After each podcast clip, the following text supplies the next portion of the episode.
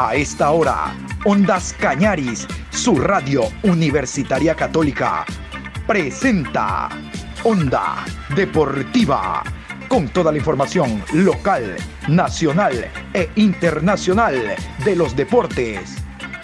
Comenzamos.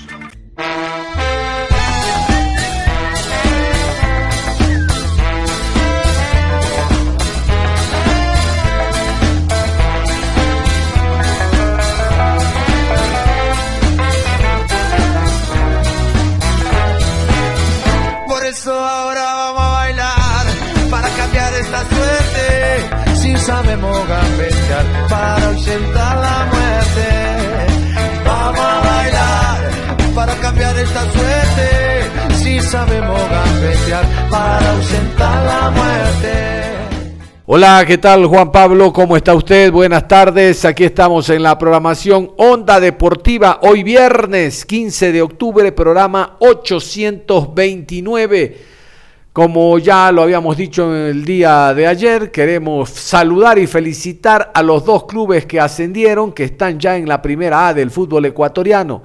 El equipo de Cumbayá hace una fecha y recientemente el conjunto del Gualaceo, el Guala, como le dicen acá, o le dicen el Gualatasaray. Bueno, como sea, Gualaceo se encuentra ya en primera categoría A y perdieron categoría Liga Deportiva Universitaria de Porto Viejo y lo propio el equipo de Atlético Porteño. Perdieron categoría, irán para la segunda. Quienes ascienden de segunda a primera vez todavía no lo sabemos. Pero vamos a meternos a la Liga Pro porque el día de hoy se reinicia la Liga Pro en la fecha número 10. Vamos a continuación con los árbitros y horarios para los encuentros que se jugarán entre viernes, sábado, domingo y lunes la Liga Pro Betcris aquí. Viernes 15 de octubre. Club Sport Emelec recibe a Orense, 19 horas, Banco del Pacífico Capuel, Ciudad de Guayaquil. Árbitro central, Alex Cajas. Asistente 1, Dani Ávila. Asistente 2, Adrián Lescano. Cuarto árbitro, Gabriel González. Asesor de árbitros, Osvaldo Segura. En la ciudad de Guayaquil, en el estadio Cristian Benítez Betancourt, 15 horas. Sábado 16 de octubre, Guayaquil City recibe a Centro Deportivo Olmedo. Árbitro central, Rodi Zambrano. Asistente 1, Ricardo Baren. Asistente 2, Luis González. Cuarto árbitro, Luis Antonio Troya. Asesor de árbitros, Félix Badaraco. 17 horas con 30, Sociedad Deportivo Aucas versus Club Universidad Católica, Estadio Banco del Pacífico Gonzalo Pozo Ripalda. Árbitro central, Marlon Vera. Asistente 1, Denis Guerrero. Asistente 2, Ronald Flores. Cuarto árbitro, Leandro Angulo. Asesor de árbitros, José Alvarado. A las 20 horas en el Estadio Bellavista de la ciudad de Ambato, Macará versus Liga Deportiva Universitaria de Quito. Juez central, René Marín. Línea 1, Félix Vera. Línea 2, Luis García. Cuarto árbitro, Jefferson Macías. Diego Granja, asesor de árbitros. Domingo 17 de octubre, 14 horas, Estadio Cooperativa Ahorro y Crédito Muchurruna, Ciudad de Ambato. Muchurruna recibe al Club Técnico Universitario. Juez central, Augusto Aragón. Línea 1, Cristian Lescano. Línea 2, Jorge Ponce. Cuarto árbitro, Mario Romero. Asesor de árbitros, Manuel Carriel. 16 horas con 30. Deportivo Cuenca versus 9 de octubre. Estadio ASA, Banco del Austro, Ciudad de Cuenca. Juez central, Jaime Sánchez. Línea 1, Edison Vázquez. Línea 2, Ricardo Valdivieso.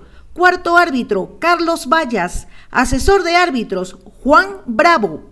19 horas, Delfín versus Barcelona, Estadio Jocay, Ciudad de Manta. Juez central, Roberto Sánchez. Línea 1, David Bacasela.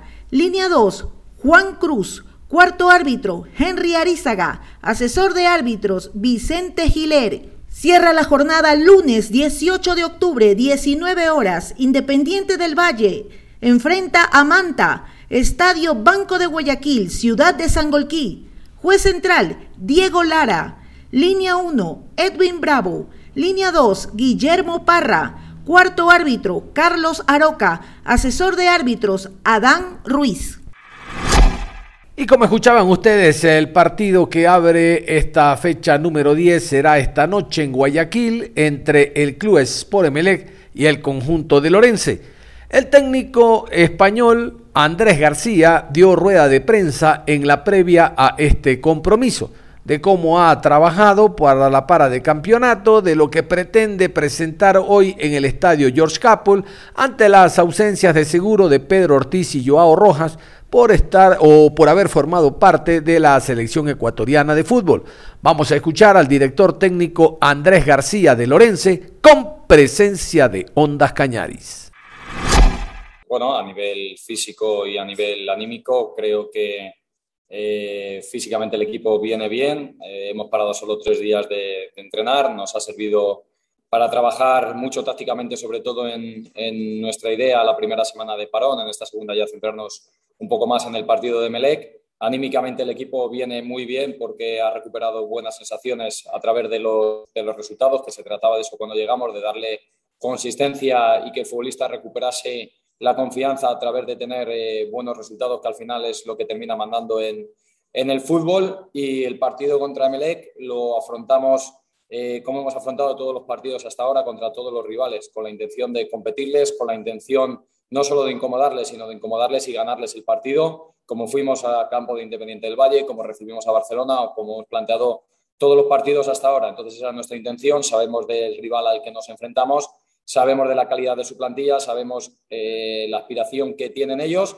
Nosotros vamos con lo nuestro, con nuestras armas, a hacerles el mayor daño posible, a competirles de igual a igual y a tratar de traernos los tres puntos, como hemos hecho en todos los campos, tanto cuando jugamos de local como de visitante, sin duda. Muy bien, continuamos entonces. Le damos el pase al colega John Lester Hidromo de Radio Ondas Cañares. Adelante, colega. Muchísimas gracias, Leonardo. Profe, saludos cordiales. Eh, ¿Cómo mantener, profesor, la racha eh, importante de partidos sin, y sin perder que tiene usted ante un MLE que necesita no solo eh, sumar, sino sumar de a tres. Eh, no sé si ha reparado, yo estoy seguro que sí, porque usted es un planificador, de que el Emelec no contaría con Pedro Ortiz y Joao Rojas por aquello de que el jueves están con la selección, llegarán el viernes en la noche y difícilmente pueden ser tomados en cuenta. Éxitos el viernes en Guayaquil. Muchas gracias. Bueno, pues la manera de afrontarlo para seguir con la, con la racha de invicto es compitiendo, compitiendo como venimos compitiendo hasta ahora, ajustarnos en el plan de partido que hemos establecido, adaptándolo al rival al que nos enfrentamos y a partir de ahí, lo dicho, jugar o tratar de mantener nuestra identidad, ser un equipo valiente, ser un equipo eh, que mantenga o que trate de atacar más, por ejemplo, de lo que hicimos el otro día contra, contra Macará, que las sensaciones a nivel ofensivo no fueron nada buenas, recuperar esa línea ofensiva seguir siendo un equipo muy consistente que concede, que concede poco y a partir de ahí tratar de, sumar de a tres. Y nosotros vamos ahí con la idea de, bueno, a ver si rascamos un punto o no. Nosotros vamos con la idea de sumar de tres y a partir de ahí que pase lo que tenga que pasar. Respecto a las posibles bajas de, de Melec, nosotros hemos contado dentro del plan de partido que va a jugar yo Rojas porque Creemos que si llega más o menos fresco le puede utilizar y si no jugará Las Banguras, es un jugador que tiene no sé cuántos años de experiencia en el fútbol español y que es otro perfil de extremo con otros registros distintos, pero es igual de potente y es un jugador de muchísima calidad y hemos trabajado con distintas alternativas de las posibles modificaciones que puedan, que puedan hacer ellos en el 11, tratando de conservar al máximo nuestra identidad y tratando de hacer daño, repito, con lo, con lo nuestro. A ver, eh, lo decía John Lester, Emelec urgió de puntos, lastimosamente el último, el último resultado no le fue favorable en la ciudad de Ambato frente a técnico universitario y eso de alguna manera lo puede hacer vulnerable en la parte posterior, en procura o en busca del resultado desde los primeros minutos. Ese planteo inteligente que usted lo ha hecho en varios partidos y que le ha significado goles, e inclusive, como lo decíamos frente a, a Independiente Valle en la primera fecha, que no merecía perder, pero lastimosamente un error así. Pero ahí, eh, aquí viene la, interrogante. Ya se recuperó eh, Joel López Pizano, se recuperó Bruno Vides, está con el 100% en la plantilla, profe, para este compromiso. Buenos días. Hola, buenos días, Edgar. Bueno, respecto al planteamiento que puedan hacer ellos, eh, obviamente ahora mismo en la segunda etapa nos sacan solo un punto y nosotros nos fijamos en, eso para competirles de, de, igual a igual. Está claro que los que tienen necesidad real son ellos. Nosotros Eh, no lo mismo afrontar un partido contra Emelec en su campo con el descenso eh, acuciándote o con el agua al cuello metido en descenso que afrontarlo con seis puntos por encima más la diferencia de goles. Pero nosotros nos marcamos el objetivo un poquito más ambicioso, como hemos comentado ya varias veces, es que tenemos a seis puntos también la Sudamericana y estamos a mitad de camino de salvarnos con Copa Sudamericana. Entonces nosotros queremos dar cuanto antes el último paso que nos queda para consolidar la permanencia en Primera División y a partir de ahí crecer e ir a por más. Y el partido de Melec, obviamente, nosotros no lo podemos regalar y por eso vamos a ir a competirlo de igual a igual, sabiendo que la necesidad la, tienen ellos y creo que por ahí va los tiros de, lo que nos dice de un planteamiento inteligente. ¿no? Y bueno, a nivel de, plantilla, eh, jugadores como Bruno Vides y Joel López Pisano tienen el alta médica, han, estado esta semana con nosotros, tienen el alta competitiva, pero tenemos que tener en cuenta que son jugadores que llevan muchísimo tiempo parado, que el ritmo de competición no tiene nada que ver con el ritmo de entrenamientos y tenemos que tener cuidado también porque queremos que nos, nos quedan seis fechas para finalizar, queremos que aporten o queremos que estén para las seis fechas. Y esto tiene que ser progresivo. Si nos centramos y nos metemos en la cabeza el partido solo de Melec y competir contra Melec e ir contra Melec, es posible que con tal de forzar les perdamos para el resto. Entonces vamos progresivos, sabemos que tienen que ser importantes en estas seis jornadas y dentro de que se acaban de recuperar ya podemos contar con ellos.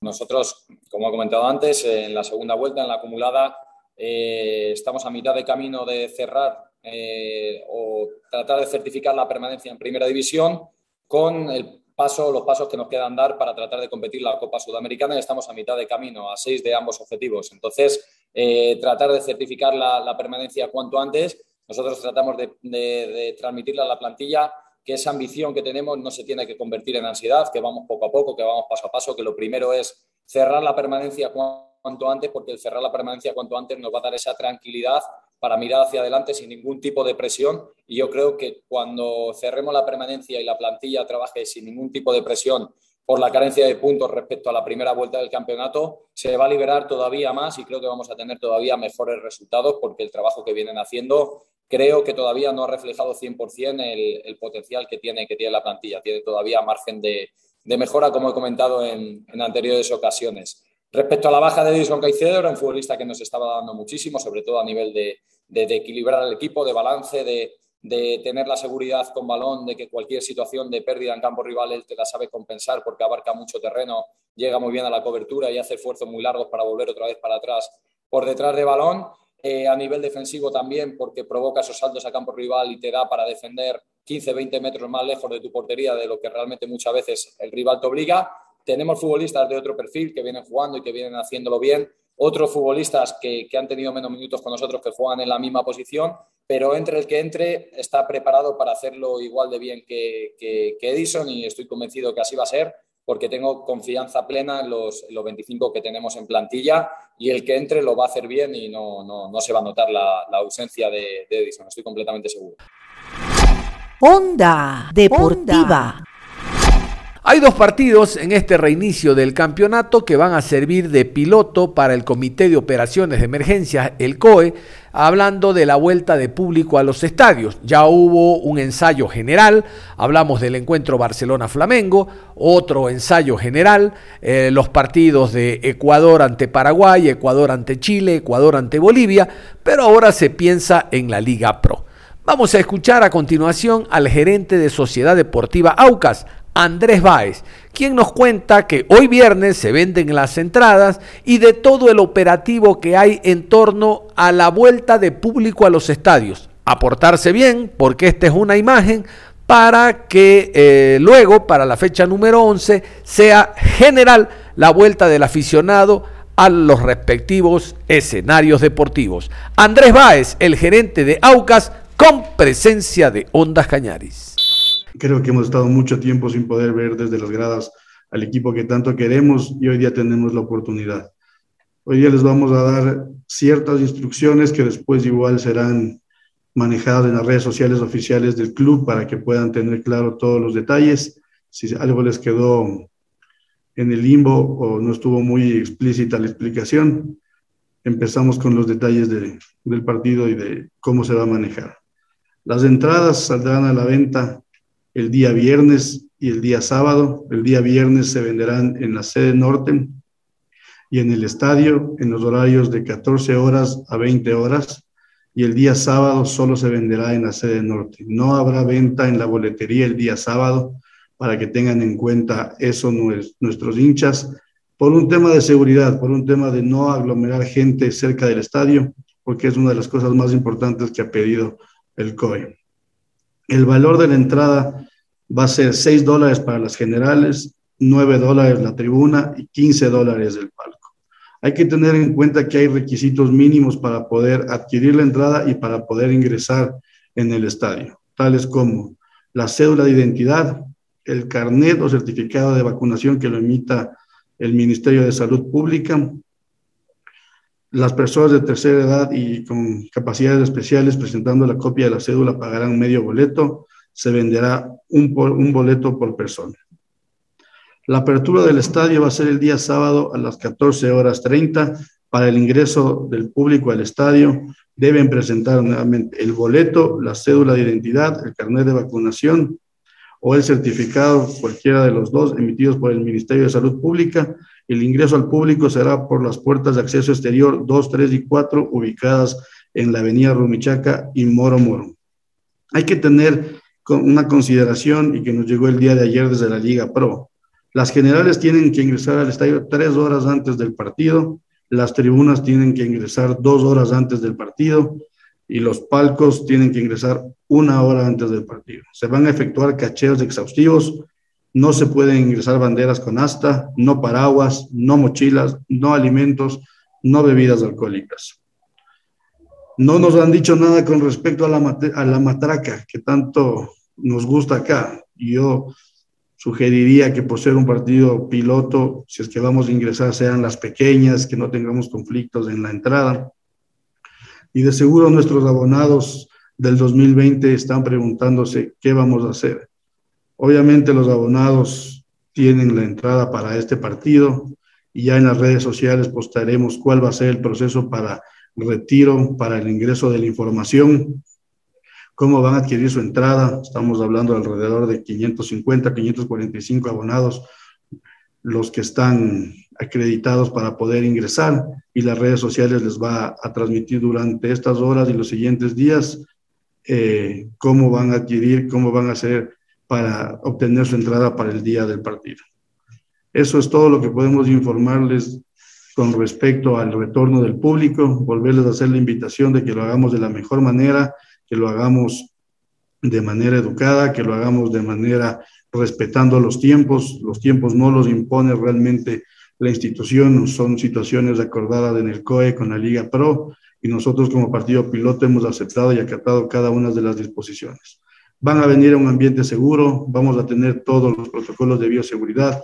No se olviden que la mascarilla es un requisito indispensable y que solo pueden ingresar las personas que hayan sido vacunadas con las dos dosis y que tengan mínimo 14 días desde la segunda dosis. Evitémonos conflictos, evitémonos malos ratos tanto para ustedes como para, para el club, para el COE, porque van a venir delegaciones de varios entes gubernamentales que son los que van a dar el visto bueno para el retorno de la gente. Vamos con eh, la pregunta de John Lester Hidrobo de la cadena Ondas Cañaris. Hola, ¿qué tal? Buen día. Una pregunta para el señor gerente. Eh, no sé si lo dijo, no me quedó claro. ¿Cómo, cómo van a eh, neutralizar posiblemente la venta de informales en los alrededores del estadio? Digo, la venta de camisetas, comida y demás. No sé si eso está permitido o no, señor gerente. Éxitos. Buen día, muchas gracias por la pregunta. Realmente ahí va a ser la ayuda mucho de, como dije, los entes gubernamentales, la policía, los metropolitanos y obviamente acompañados con, los jefes, con el jefe de seguridad de la institución. Por eso inicié la rueda de prensa pidiéndoles cordura a todas las personas. Va a ser muy difícil mitigar al 100% porque ya lo vivimos en los partidos de la selección, también se vivió en el partido que se aprobó con público de la Copa Libertadores va a ser muy difícil mitigar el 100% de que la gente no esté tratando de hacer comercio, de vender camisetas, de vender entradas informales va a ser prácticamente imposible por como los requisitos están dados para el ingreso del estadio. Tienen que tener nombre, tienen que presentar la cédula, tienen que presentar el carnet. Es muy difícil que alguien se arriesgue a comprar una entrada sabiendo que no va a poder ingresar porque todo eso va a estar documentado. De ahí, en lo que es alrededor del estadio, en el círculo de seguridad, donde tendremos nosotros la responsabilidad, tendremos el control de nuestra seguridad privada, eh, conjuntamente con la Policía Nacional, con la Agencia Metropolitana de Tránsito, y posterior a eso, de seguro que las autoridades nos darán una mano para evitar aglomeraciones y que no tengamos ningún inconveniente. Y hablando de Aucas, vamos a escuchar al técnico Héctor Vidoglio, el director técnico argentino-venezolano, hablando de lo que será, sin lugar a dudas, el partido de la fecha. Aucas ante el equipo de Universidad Católica este encuentro se va a jugar el próximo día sábado, con presencia de Ondas Cañaris, Héctor Vidoglio. Y la verdad que en estas dos semanas creo que hemos optimizado muy bien el tiempo. Sabemos que vamos a enfrentar a un, gran rival, a un equipo que viene haciendo muy bien las cosas, que tiene grandes individualidades, pero que también colectivamente juega bien. Pero hemos apuntado mucho a lo nuestro, a tratar de, de seguir corrigiendo eh, comportamientos tácticos, a tratar de darle más eh, potencialidad a la característica y al talento individual de nuestros jugadores. Y la verdad que los jugadores lo he visto muy bien. Hoy creo que tengo una competencia interna muy linda, muy sana, de tener que elegir entre, entre dos o tres jugadores que están en un muy buen nivel. Y bueno, después la toma de decisión a veces depende mucho del rival, depende de lo que queremos buscar si queremos tener más la pelota, ser más protagonistas. Y bueno, trataremos de hacer eso, ¿no? Creo que, que AUCA tiene que, empezar a respetar su localía, tenemos que tratar de, ser protagonistas y tenemos jugadores con, mucho talento y mucha calidad como para, para entender las situaciones del juego. Así que, eh, repito, creo que utilizamos bien el tiempo y vamos a llegar eh, de una muy buena forma al partido. Y sí, obviamente que estos son lindos partidos, son partidos que todo entrenador quiere tener, que los jugadores también quieren jugar, son partidos donde tenemos que estar muy pendientes de esos detalles mínimos, de tratar de minimizar, ¿no cierto?, los, errores. Y nosotros trataremos, ¿no cierto?, de, de, hacer nuestro juego, de tener la pelota, sabiendo de que el riesgo más grande lo podemos llegar a tener en el momento de la pérdida del balón. Ellos atacan rápido, muy bien, eh, suman muy bien a los dos laterales al ataque, por momento suman eh, seis o siete jugadores en frente del área nuestra, entonces vamos a tener que tener mucho cuidado en la posesión y tratar de, activar lo más rápido posible en la recuperación tras pérdida o tener un repliegue muy rápido y ordenado. Obviamente que son situaciones que, hablan mucho de la dinámica ¿eh? que va, a ser un partido intenso, pero en la medida que nosotros estemos precisos, encontremos los espacios, los intercambios de posiciones, lo hagamos con orden y entendiendo el juego, creo que podemos controlar el partido, sabiendo que tenemos, como, como bien dijo usted, jugadores de mucho talento y de muy buen pie, pero enfrente también vamos a tener un equipo con jugadores que tienen talento y buen pie. Así que va a ser un partido para nosotros muy importante porque nos va a marcar dónde estamos parados y de acá en adelante sabemos que son todas finales, porque vamos a jugar con todo equipo que tanto nosotros como el rival se está jugando por cosas importantes. Así que confiamos en nuestro trabajo y ojalá que, que las cosas salgan como uno la va, ¿no es cierto?, pensando y planificando en la semana. Profesor, el día de ayer Fabián Bustos, director técnico de Barcelona, dio declaraciones que para el partido aplazado que tienen entre Barcelona y Aucas no cederá jugadores para la selección ecuatoriana que justamente tendrá un amistoso. ¿Qué opina usted de aquello? Y tal vez si usted nos podría contar si cedería a Johnny Quiñones, que se especula que podría ser convocado. Muchas gracias. La verdad que linda pregunta, ¿no? Porque eh, nosotros sabemos que los jugadores están trabajando muy bien y anhelan siempre con, esa posibilidad de ser citado a la selección. Obviamente que, previo a tomar una decisión, eh, me parece que lo que corresponde es tener una reunión ¿no? con, el presidente, con los directivos, con el jugador y ver qué es lo mejor ¿no? para, para todos. ¿no? Obviamente que cuando te llaman un jugador a la selección, te están llamando a alguien importante y, a veces yo me pongo en lugar del jugador y me imagino que, debe estar esperando esta posibilidad y a veces eh, cerrarle esa puerta creo que no corresponde. Pero bueno, es algo que, tendremos que, decidir más adelante, pero no vamos a ser tan individualistas. Si pienso en mí, quiero tener a todos los jugadores. Si pienso en lo mejor para, el jugador o para la institución, muchas veces un partido a nivel internacional, como lo marca el de la selección, también lo ayuda, ¿no es cierto?, a la institución a poder mostrar sus jugadores, a poder tener más posibilidades de venta y eso ayuda a que la institución crezca. Así que bueno, son decisiones que tomaremos en conjunto en el momento que corresponda. Continuamos, eh, le damos el paso al colega John Lester Hidrobo de Radio Ondas Cañaris. Gracias, Juan, eh, Carlos. Gracias. Saludos cordiales. Hola a todos. Eh, una sola pregunta para el profesor Héctor Vidoglio. Profesor, a, a, lo mejor es muy pronto, pero usted nos ha demostrado de que planifica los partidos en función del rival. Usted se nos ha presentado como un planificador. y le consulto, ya está la planificación para el próximo año en, en, cuanto se refiere a reforzar el equipo. Mire que no le pregunto los puestos para no incomodar a nadie. Eh, su carta son Fontanini y Verón y realmente que han llenado la medida. Entonces la consulta es esa. Si ya usted está pensando para el próximo año en los refuerzos. Un abrazo y éxitos. John, buenos días. Un gusto saludarlo. Obviamente, obviamente que dentro de, de nuestro trabajo, más allá del día a día, y de tener que, o de tener ya planificado el entrenamiento de mañana, como también tener planificada la semana que viene y saber que vamos a tener un partido entre semana dentro de 10 días.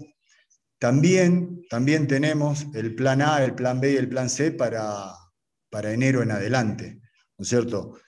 Hemos tenido ya una mínima reunión con los directivos y creo que ahora tenemos partidos muy importantes que van a, a ayudarnos a seguir tomando decisiones. Pero obviamente que tenemos muy en claro, primero que tenemos que seguir respetando este proceso con jugadores juveniles que desde mi punto de vista eh, han, ido creciendo muchísimo. A algunos le hemos dado posibilidades y a otros estamos esperando el momento oportuno para dársela, pero dentro de ese proceso tiene que, que seguir acompañado con no muchos, pero sí algunos jugadores de experiencia como lo tenemos. ¿no? Hoy tenemos jugadores eh, tanto extranjeros como, como de acá del medio ecuatoriano que ayudan muchísimo con los jóvenes, tanto dentro como fuera de la cancha. Así que sí, sí, obviamente que, que tenemos ya una estructura armada para lo que será el año que viene. Onda Deportiva. Cerramos la información deportiva a esta hora de la tarde, reiterando que el día de hoy se reinicia la Liga Pro Betcris con el encuentro Emelec ante Orense. Nosotros, como saben ustedes, luego en las siguientes programaciones les vamos a contar todos los detalles de cómo se desarrolla esta nueva fecha de la Liga Pro. Nada más, un abrazo. Continúen en sintonía de Ondas Cañariz.